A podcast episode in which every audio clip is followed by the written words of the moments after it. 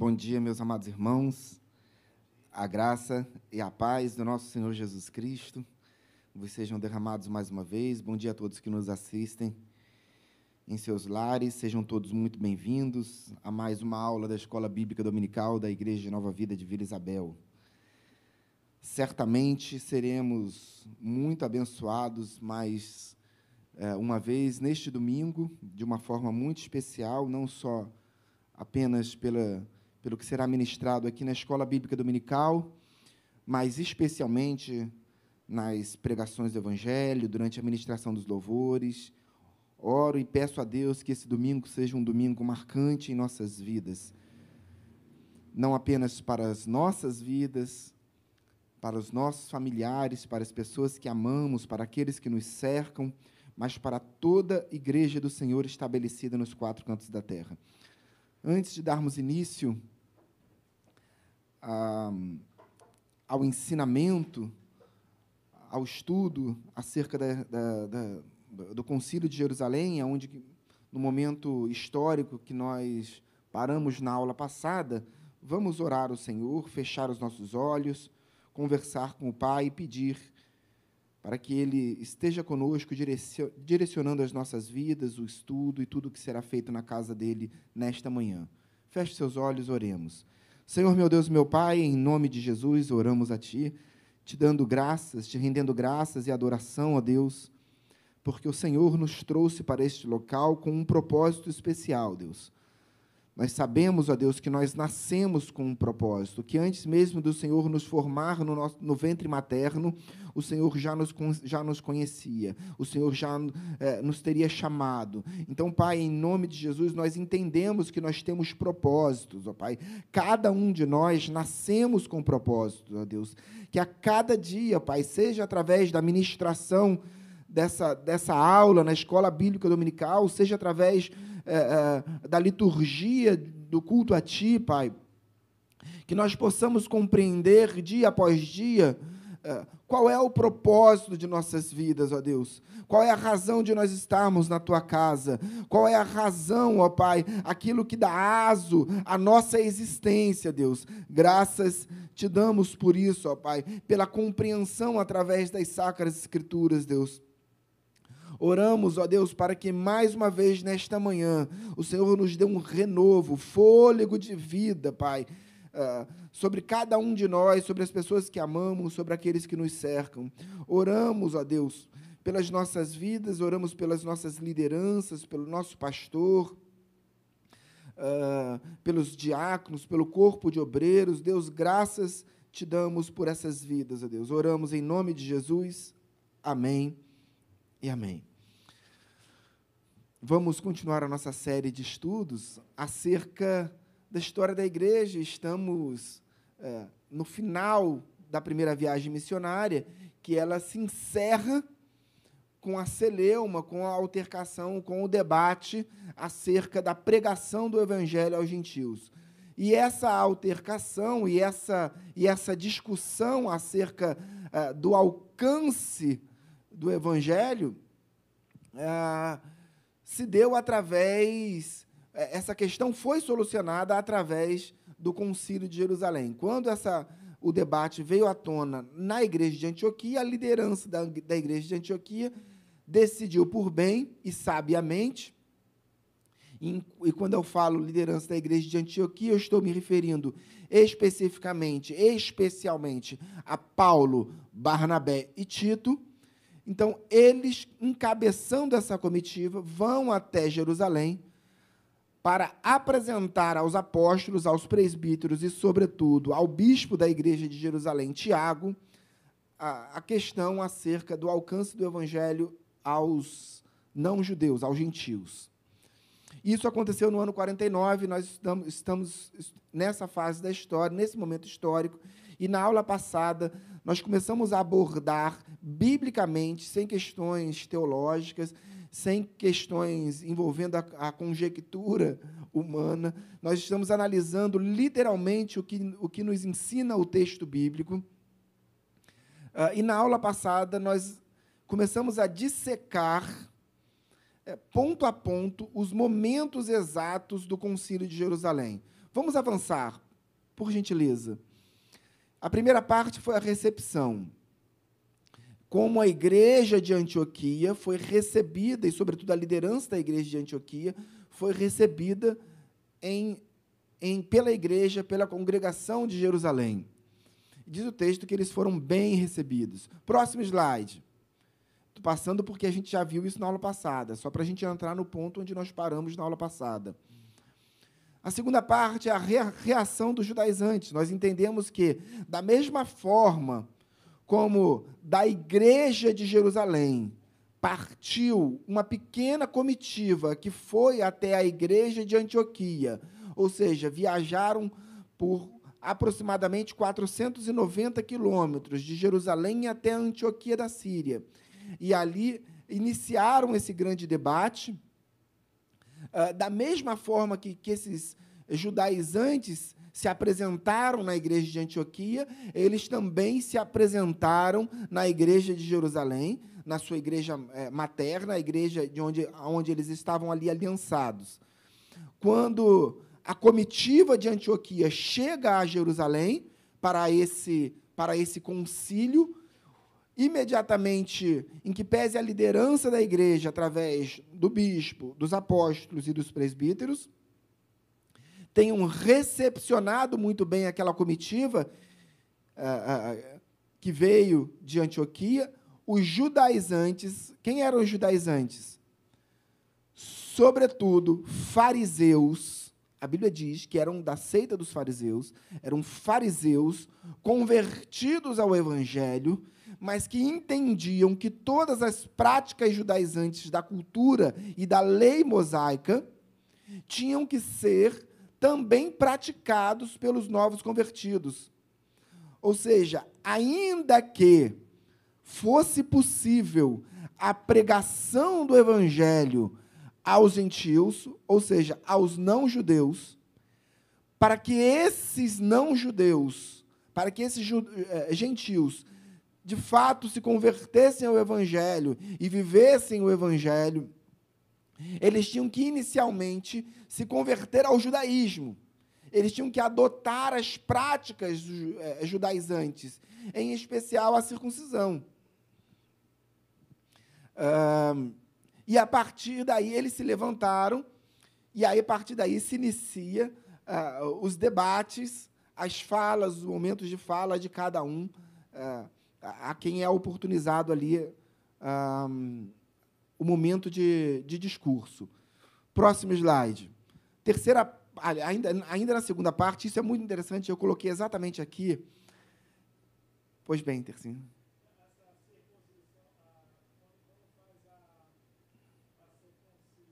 Circuncisão? Oito dias. Oito dias. Oito dias. Não, oito dias. Isso. No oitavo dia após o nascimento. Isso. E aí se passam 40 dias sem que o menino possa sair de casa depois dos oito dias. Ele não sai de casa até o oitavo, sai apenas para fazer esse essa cirurgia. E essa cirurgia é feita onde? Na sinagoga. Ah, vai no hospital. Não, é feita no ambiente religioso. Mas o ambiente religioso todo preparado pra, como se fosse, de fato, ali uma, um hospital. Ele é todo um ambiente todo preparado para isso. Uh, depois ele fica 40 dias sem poder sair de casa. Depois ele.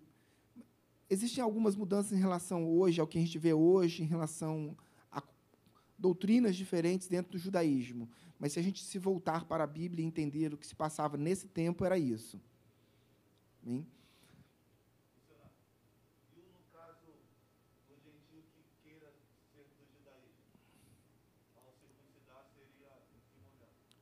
Então, ao momento da conversão. É, em, na verdade, ele vai passar por uma espécie de aceitação ao judaísmo, sendo aprovado, ele não vai para um, a não ser depende depende muito da idade, tá? Porque os judeus eles têm um, um, um provérbio que diz mais ou menos assim: aos cinco a Torá, aos dez estivá, Aos 13, bar mitzvah. Aos 5, ele recebe a Torá, aos 5 anos de idade. Ou seja, ele nasce a oito dias a circuncisão, aos 5 anos de idade ele recebe a Torá, e ele já tem a obrigação de estudar a Torá. Imagina uma criança de 5 anos de idade, eu, a minha filha mais nova tem 5 anos. Eu imagino eu dando a Bíblia para ela, falando assim, olha, filha, estuda aí Levíticos. Pois é isso que os judeus fazem hoje, até os dias de hoje. Eu não vou entrar nessas questões, mas assim, por que, que, que o Estado de Israel é um Estado tão rico? Por que, que o Estado de Israel, sendo tão pequenininho geograficamente, é uma potência? Eu acho que começa por aí. Porque aos cinco anos de idade, uma criança recebe a Torá para estudar. E essa cultura de educação e conhecimento, ela só reverbera, ela só cresce a partir dali. E ela avança de tal forma. Uh, você vê uma universidade em, em, em, Israel, não só a Universidade Hebraica de Jerusalém, mas todas as universidades são potências na área de tecnologia, ciência, estudos em várias áreas. Né? Uh, e por isso eles são tão fortes. Você vê que as grandes empresas do mundo pagam royalties. Apple, uh, Microsoft, todas essas grandes empresas de tecnologia pagam royalties para o Estado de Israel, porque utilizam tecnologias criadas, inventadas, nascidas dentro das universidades no Estado de Israel. Muitos judeus homens são pagos desde o dia que nascem para não trabalhar. Nasceu, olha, você vai ser um, você é um conim. Você não vai trabalhar, você só vai estudar. Sua vida inteira você vai estudar. O Estado de Israel vai pagar você só para estudar. E o fruto, o fruto é o que vemos hoje. Mas nesse momento, ah, voltando, perdão, Rodrigo, é, explicitando exatamente a questão da sua pergunta, depende muito é, da idade em que ele se converte.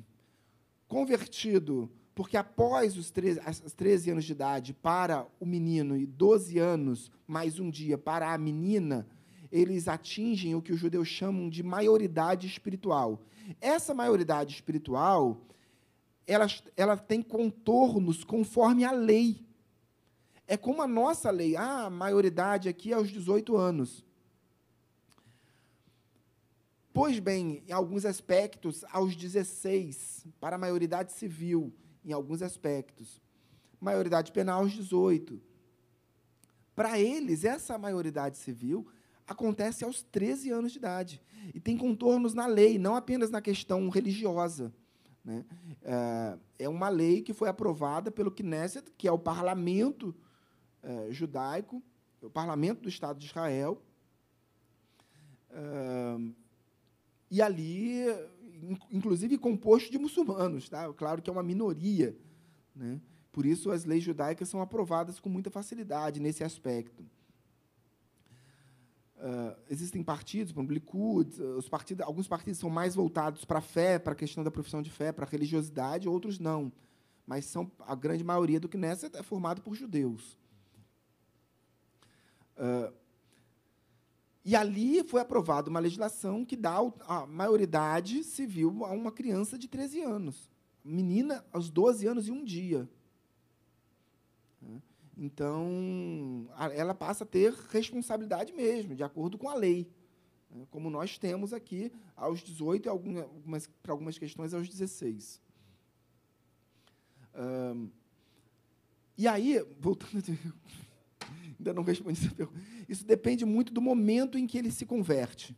Tá? Ah, a circuncisão vai precisar. Não, não dispensa uma circuncisão. Ah, se converteu aos 80 anos de idade.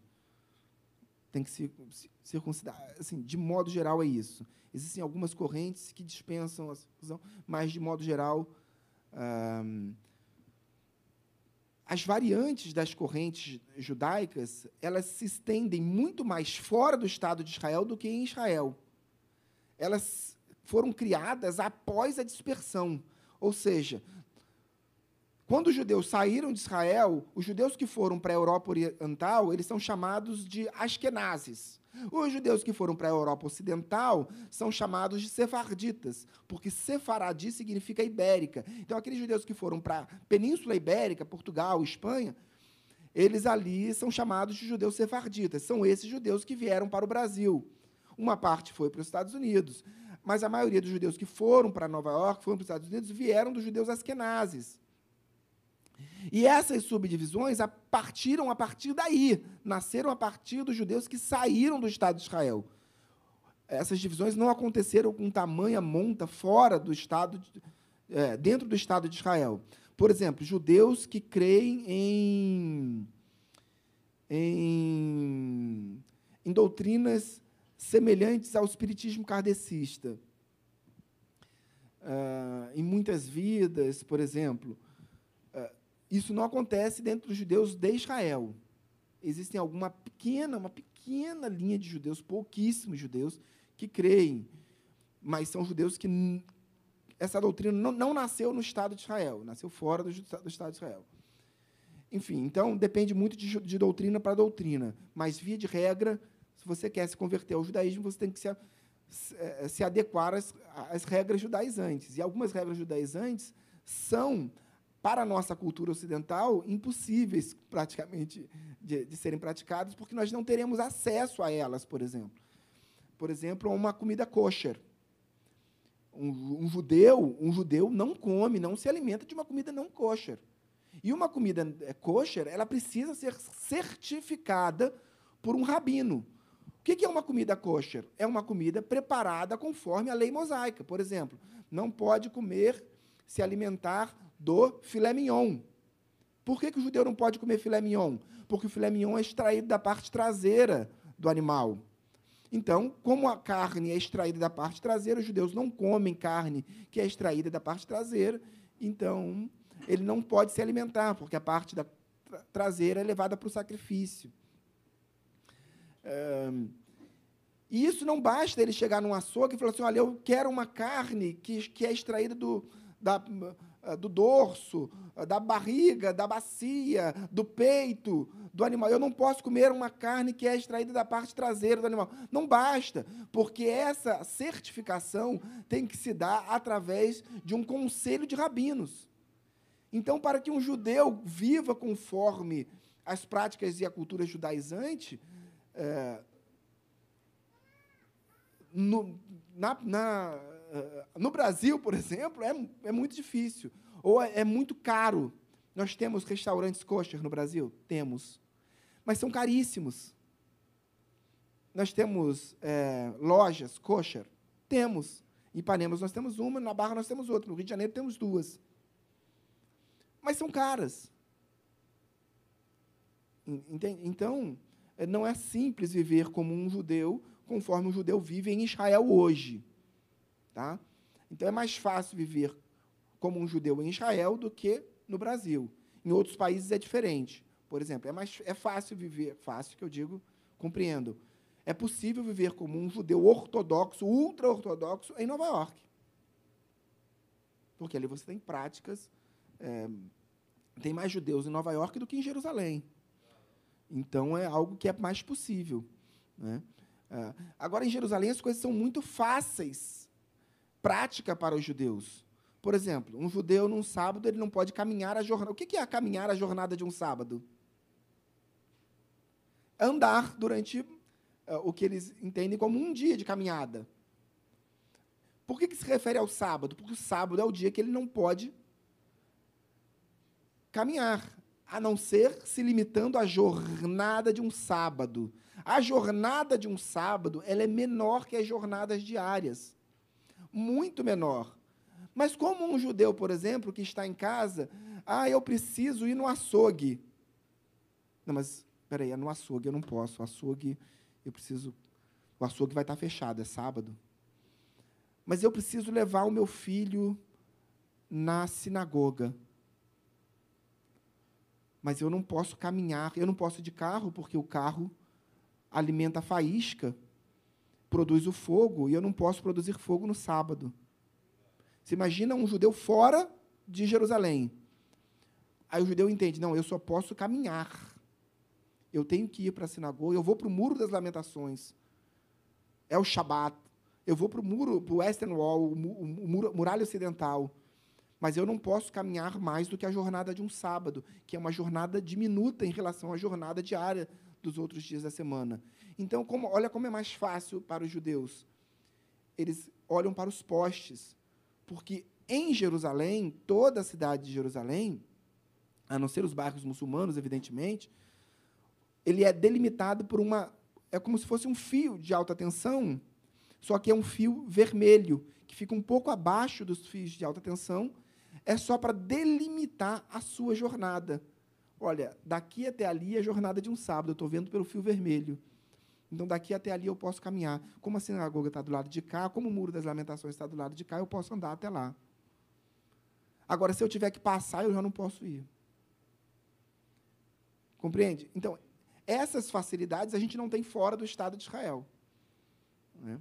Você, a última vez que eu estive em Jerusalém, eu fui num, num não fui não, eu, perdão, eu vi, eu encontrei um McDonald's kosher. Um McDonald's é, preparado com. E aí, a propaganda bem grande do lado de fora do McDonald's, dizendo que aqui os alimentos ali eram preparados conforme a cultura kosher. Como um sanduíche, por exemplo, quarteirão com queijo, é preparado conforme a cultura kosher. Tem que ser um quarteirão sem queijo. Ou então, a carne não pode ser de animal, tem que ser de, de soja. Enfim. É, até porque em outros, eu fui uma vez um, um outro. É, Tel Aviv é uma cidade mais cosmopolita, né? A gente que fica nessa correria de viagem, a gente acaba às vezes não é o meu a minha pretensão, eu evito o máximo, mas às vezes não tem jeito, você acaba indo num McDonald's e você encontra em Tel Aviv, né? É, diferente das outras cidades do Estado de Israel, que isso é mais complicado, né? Mas em Tel Aviv, é uma cidade mais cosmopolita, você encontra. E aí eu fui é, até lá e, e pedi lá um, uma espécie de um Big Mac da, da vida, né? Falei, Big Mac, Big Mac é igual no mundo inteiro. O Big Mac lá você morde e você sente que o gosto não é o mesmo. E aí depois você percebe que a carne não é de gado, de vaca, por quê? Porque o gado lá, a carne lá é muitíssimo caro. Então é mais fácil fazer a carne de outros animais do que do gado. Então, eu digo assim, é mais fácil viver como um judeu em Israel do que fora do Estado de Israel. Essas práticas judaizantes são mais possíveis de serem praticadas lá. Mas ainda lá, para um judeu ultra-ortodoxo, também não é algo simples de se pensar. Porque, por exemplo, para os judeus ultra-ortodoxos, a maioria deles, o homem e a mulher não dormem na mesma cama. Casados, 20 anos de casados, por exemplo, não dormem na mesma cama. Eles, eles dormem no mesmo quarto, camas separadas. Mas quando é, decidem conjuntamente coabitar, eles juntam as camas. terminou, separa as camas. Então, a prática da cultura judaica não é simples. Não é simples. A gente vê muita gente, ah, eu me converti ao judaísmo. É, na maioria das vezes é um engodo, é um engano, ele está seguindo líderes aqui da, da Península Ibérica ou, ou daqueles que vieram para a América Latina é, com culturas absolutamente distantes da realidade judaica de Israel. É, mas não perguntem mais, porque olha só, a hora já passou. Brincadeira, queridos, podem perguntar sempre. É, e esse verso ele traz uma compreensão que antes a gente não tinha, eu disse isso na aula passada, porque os judeus, é, os gentios da igreja de Antioquia, quando receberam aquela comitiva da igreja de, de, de Jerusalém, eles entenderam que aquela comitiva fora enviada pela liderança de Jerusalém. E eles descobriram isso posteriormente, quando chegaram para o embate do concílio de Jerusalém. Entretanto, Paulo, posteriormente, quando escreve uma epístola à igreja da Galácia, às igrejas da Galácia, da região da Galácia, relatando o que acontecera no concílio de Jerusalém, ele diz que não eram irmãos, eram falsos irmãos. Que aqueles que partiram da igreja de Jerusalém, é, é, fariseus, portanto, é, difusores da prática judaizante e que foram até Antioquia criar aquela celeuma toda, não eram, não eram irmãos, eram falsos irmãos. Próximo slide, a gente já viu isso, vamos avançar, vimos isso na aula passada. Depois temos o discurso de Paulo, uh, e aí é o discurso de Paulo em defesa da fé, um discurso até um pouco mais teológico. A gente já viu isso, próximo slide. Depois do discurso de Paulo, em relação à defesa da fé apostólica, em defesa da, da, da, é, do alcance do evangelho aos gentios por intermédio da graça que lhe foi dada diretamente por Cristo, o presbitério se, se reúne. É, e essa reunião do presbitério envolve os apóstolos e, especialmente, o bispo da igreja de Jerusalém, o bispo Tiago, irmão do nosso Senhor Jesus Cristo. Próximo slide. E aqui foi onde nós paramos na aula passada, no discurso de Pedro. Após a reunião, após a recepção da igreja, a comitiva que veio de, de Antioquia, composta especialmente por Tito, Barnabé e Paulo, os judaizantes se levantam, Pedro, é, Paulo discursa, o presbitério se reúne, com toda a liderança da igreja de Jerusalém.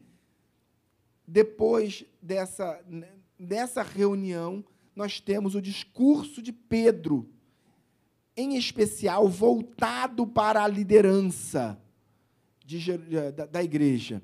E diz assim: havendo grande debate, Pedro tomou a palavra e lhes disse: Irmãos, vós sabeis que desde há muito Deus me escolheu dentre vós, para que por meu intermédio ouvissem os gentios a palavra do evangelho e crescem.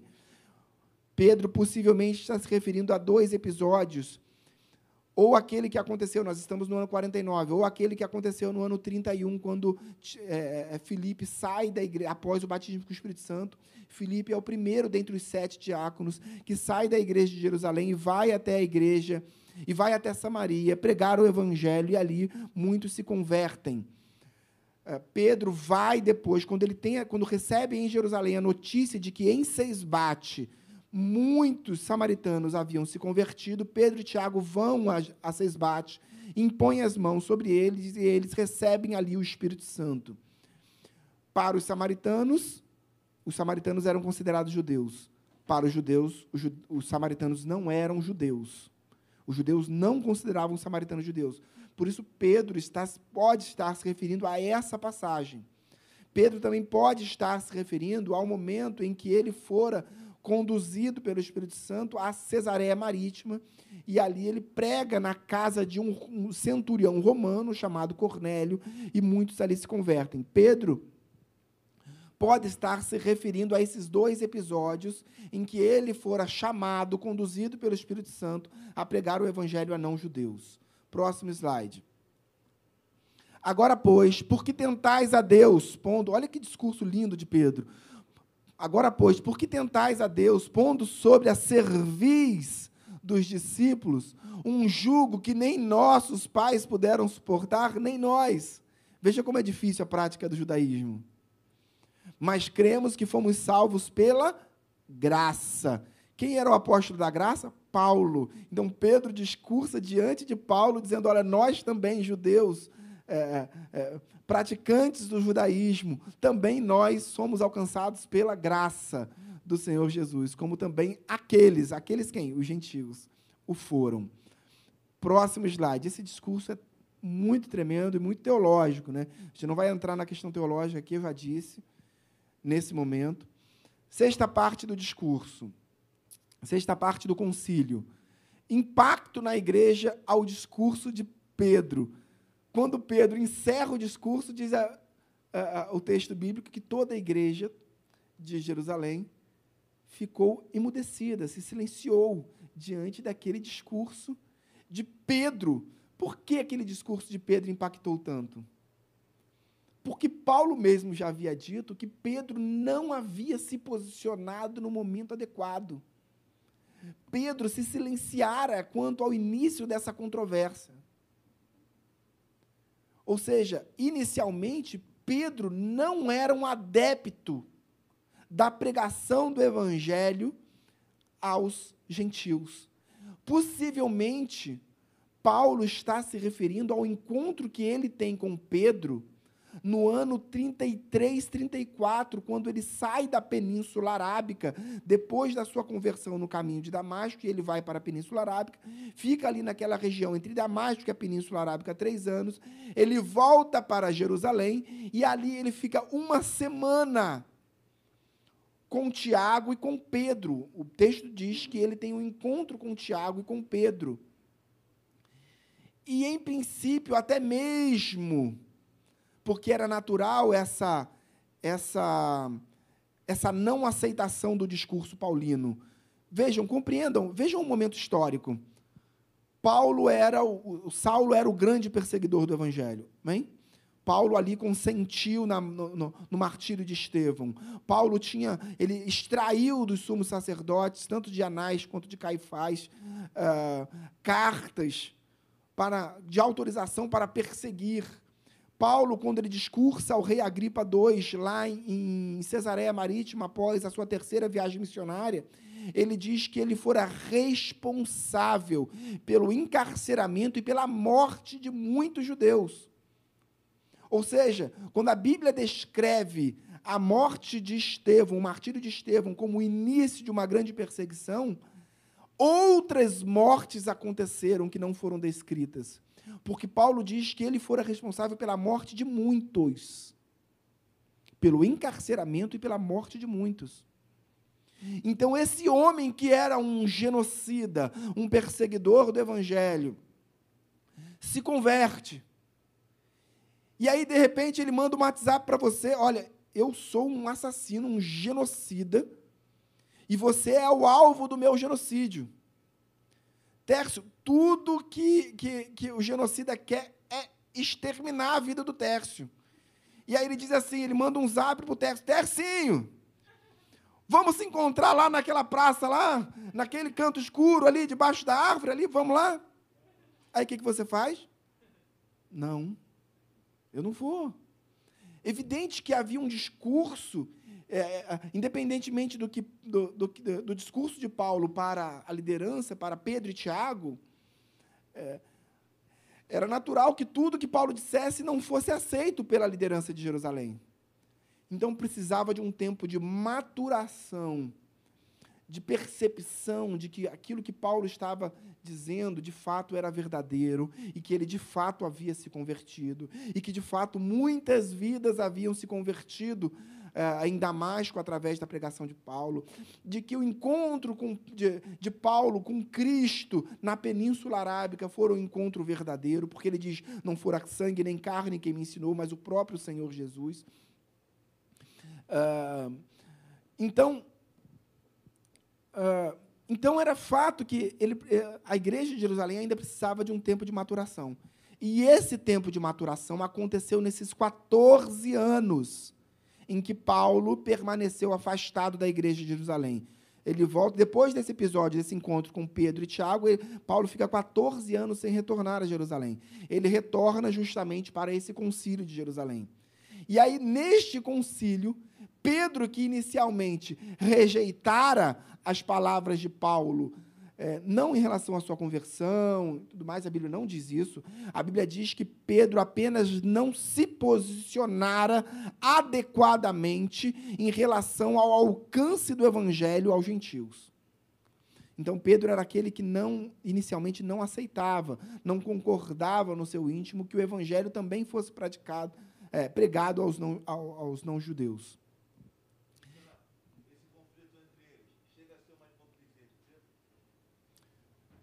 Acho que não. Acho que não. É, tudo era muito novo, era muito recente. E, e a perseguição aos cristãos era muito intensa e, sobretudo, encabeçada por Saulo. Era falta de compreensão, falta de, de, de vivência para enxergar em Paulo os frutos.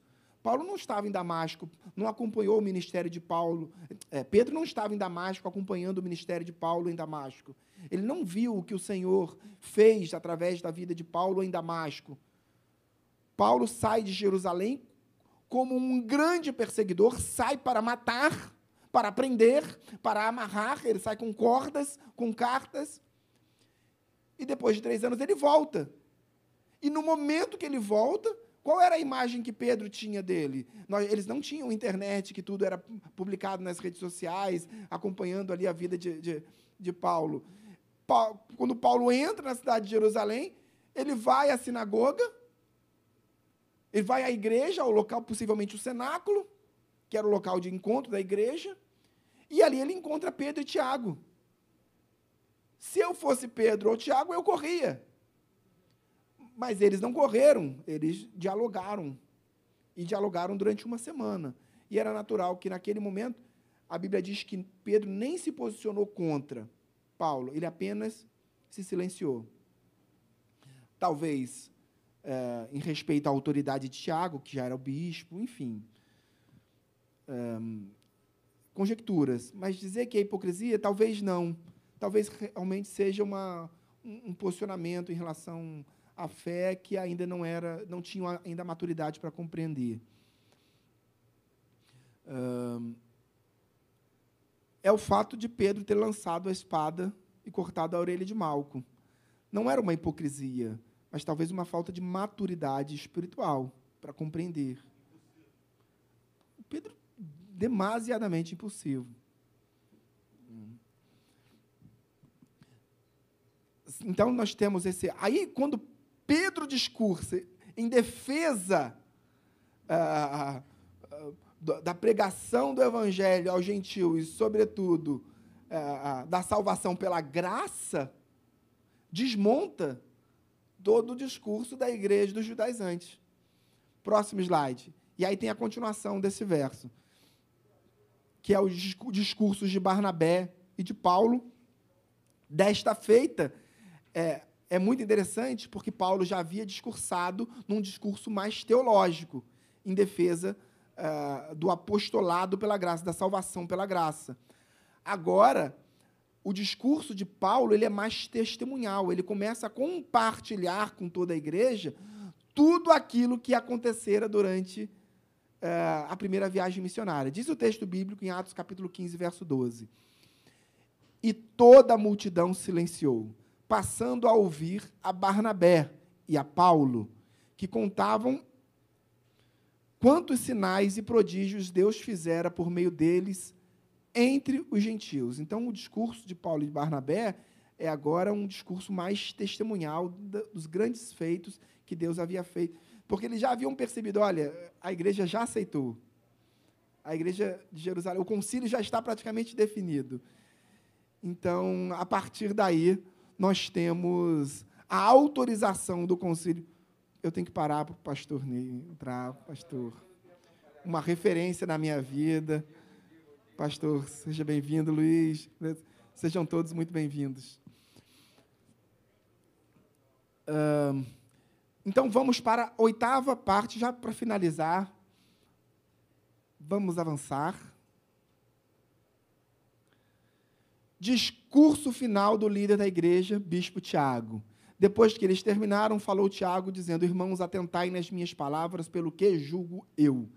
Esse discurso é tremendo. Por quê? Porque Tiago diz assim: olha, é, temos a fase da recepção, temos a, par, a parte em que a promotoria é, faz a, a, sua, a sua. apresenta o seu libelo, a sua acusação. É, defendendo a prática judaizante, temos o discurso de Paulo, depois a reunião do presbitério, o discurso de Pedro, o, a, o momento da oitiva das testemunhas, Paulo e Barnabé, que se faziam de, de fato presente ali durante a primeira viagem missionária, reunidos, todos falaram, agora quem decide? A liderança maior. Então, em uma igreja, quem decide é aquele sobre as, sobre as suas costas está toda a responsabilidade. Portanto, queridos, quando um pastor, um anjo da igreja decide sobre as nossas vidas, é, oremos por ele, porque a responsabilidade sobre as costas dele é muito grande, é muito pesado. Então, o bispo Tiago aqui assume a responsabilidade que lhe cabia, sem fugir da responsabilidade, decide, e a partir dali nós temos as definições do concílio. Próximo slide, só para encerrar a última parte, é as definições do concílio. Pelo que, julgo eu, não devemos perturbar aqueles que, dentre os gentios, se convertem a Deus, mas escrever-lhes que se abstenham das contaminações dos ídolos, bem como das relações sexuais ilícitas, da carne de animais sufocados e do sangue. Próximo slide.